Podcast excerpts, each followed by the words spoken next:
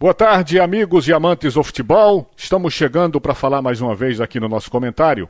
Hoje pela manhã eu fiz uma menção sobre futebol feminino, até porque hoje é o Dia Internacional da Mulher. E vale a pena a gente continuar fazendo essa reflexão, minha gente.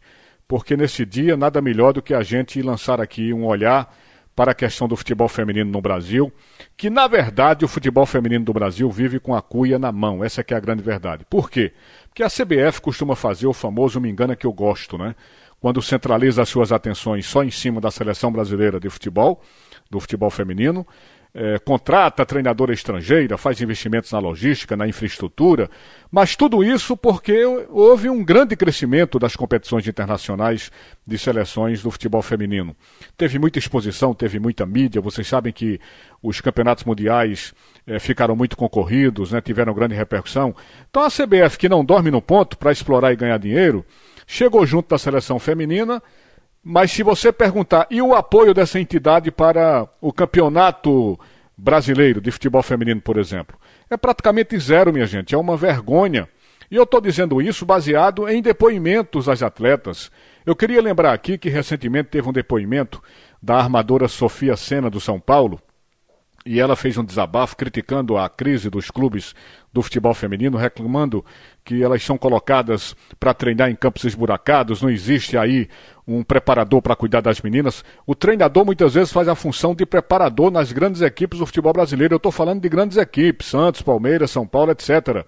Entendeu? Tudo isso acontece com o futebol feminino. O próprio São Paulo chegou a dissolver o seu departamento inteiro de futebol.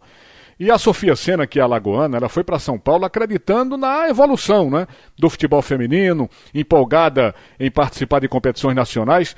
Só que quando ela chegou no São Paulo, se deparou com esse abandono, com essa humilhação então as atletas reclamam da logística da CBF, que é um horror.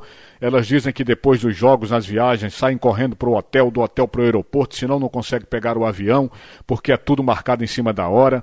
Os dirigentes não dão esperança de melhora, só falam que a crise é grande e não tem como melhorar. Teve desabafo também da técnica, das jogadoras do Santos, que também reclamaram dessa falta de apoio e dessa falta de respeito. Então, minha gente, essa é a realidade do futebol feminino. A CBF só quer saber da seleção. Os salários das atletas são baixos, falta campo para treinar, as meninas moram em alojamento, segundo elas, até sem guarda-roupa. Quando viajam, dormem nos aeroportos. Vejam o que disse a treinadora do Santos. Ela disse que foi fazer um jogo em Manaus e viajaram num dia. Quando chegaram lá, a reserva do hotel era para o dia seguinte, o dia do jogo. Olha que descaso da logística da CBF. Resultado: as meninas terminaram dormindo na recepção do hotel. O que é que fez a CBF? Se limitou a pedir desculpas. O que fizeram os dirigentes do Santos?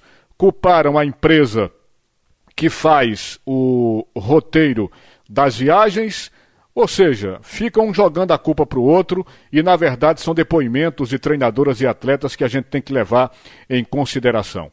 Em termos locais, a situação também não é diferente. Recentemente, vocês lembram, sem condições de pagar os salários das jogadoras, o Esporte Clube do Recife demitiu 23 atletas que tinham carteiras assinadas. Vocês lembram que isso aconteceu no esporte? Então, nesse dia dedicado às mulheres, eu quero voltar a falar sobre esse assunto, até porque abordei isso hoje pela manhã.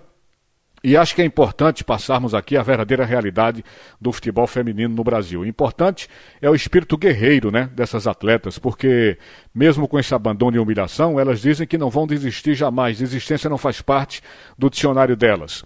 Então, nossos parabéns pela luta né? e que haja um apoio maior ao futebol feminino, que esse apoio não se limite só à seleção brasileira por causa da exposição, por causa da mídia, por causa do dinheiro que vai continuar enchendo os cofres da CBF, como acontece com a seleção masculina, né?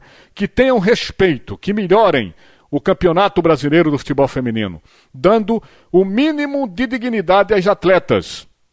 É isso que é preciso ser feito. Então, achei é importante, achei oportuno fazer essa referência ao futebol feminino hoje no Dia Internacional da Mulher. Portanto, amigos e amigas, no Dia das Mulheres, nossa saudação a todas as mulheres do futebol feminino do Brasil. Obrigado a todos, muito boa tarde, sigam na programação da Rádio Jornal. Vem aí, o assunto é Primeiro Tempo, sob o comando de Roberto Queiroz. Boa tarde, Recife. Boa tarde, Brasil.